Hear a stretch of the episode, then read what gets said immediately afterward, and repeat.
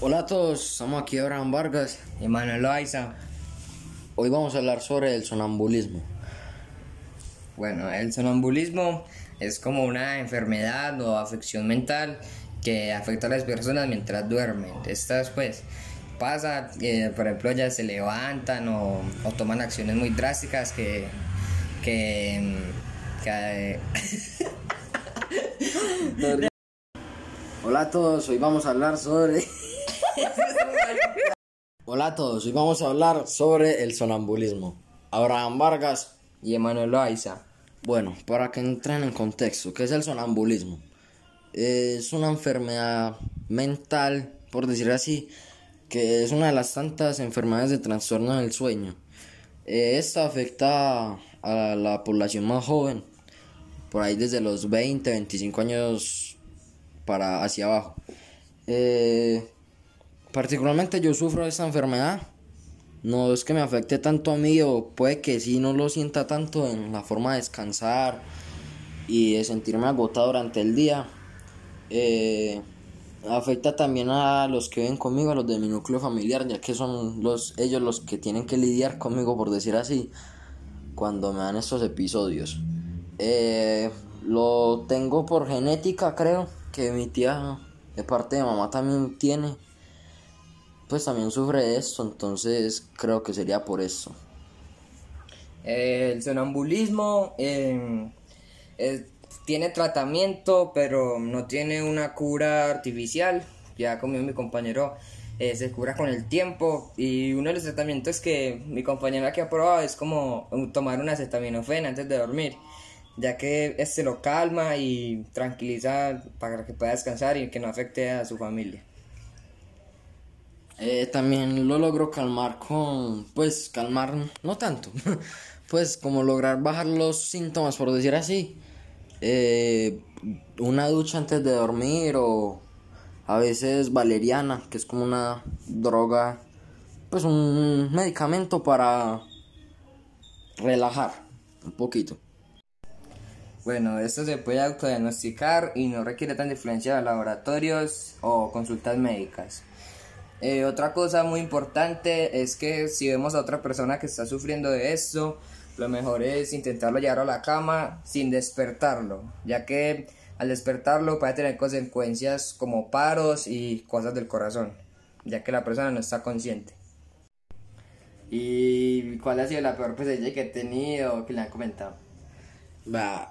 Eh, la peor fue que un día normal, como en corriente, eran como a las 2 y 3 de la mañana y salí corriendo.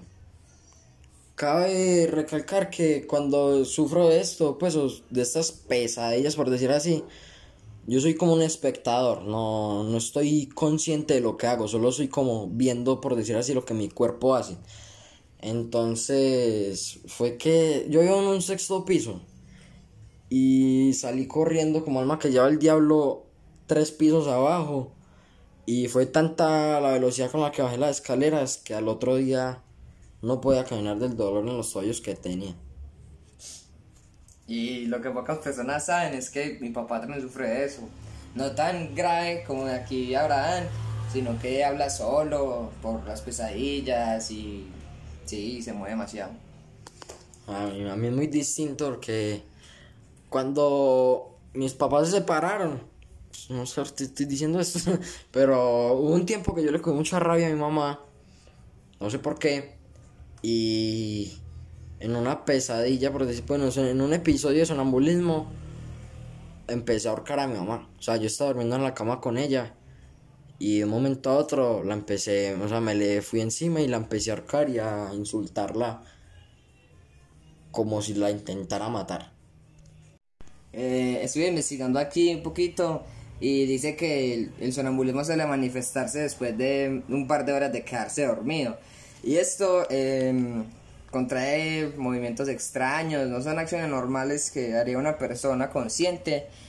Y para estas personas es muy recomendable ver películas que lo pongan muy tenso o, o unas discusiones pesadas o así. Bueno, eh, en mi casa casi todo el mundo las horas de la noche es como precavido, pendiente de que a mí no me vaya a dar la locura. pues que no me vayan a pasar esto, porque muchas veces hago daños, voy, tiro platos, o salgo a correr y hasta le quito el seguro a la puerta, o sea, como si estuviera consciente, pero es como en una película. Eh, se enojan conmigo, especialmente mi hermano, porque él es el que se para a correr a tope para ir a perseguirme y para calmarme. Una vez, aquí acordándome, salí a correr y él me paró. Y yo parecía como un poseído y le metí una patada que casi le fisuró el tobillo y no pudo caminar. Pues caminó cojo como tres días por el golpe que le metí.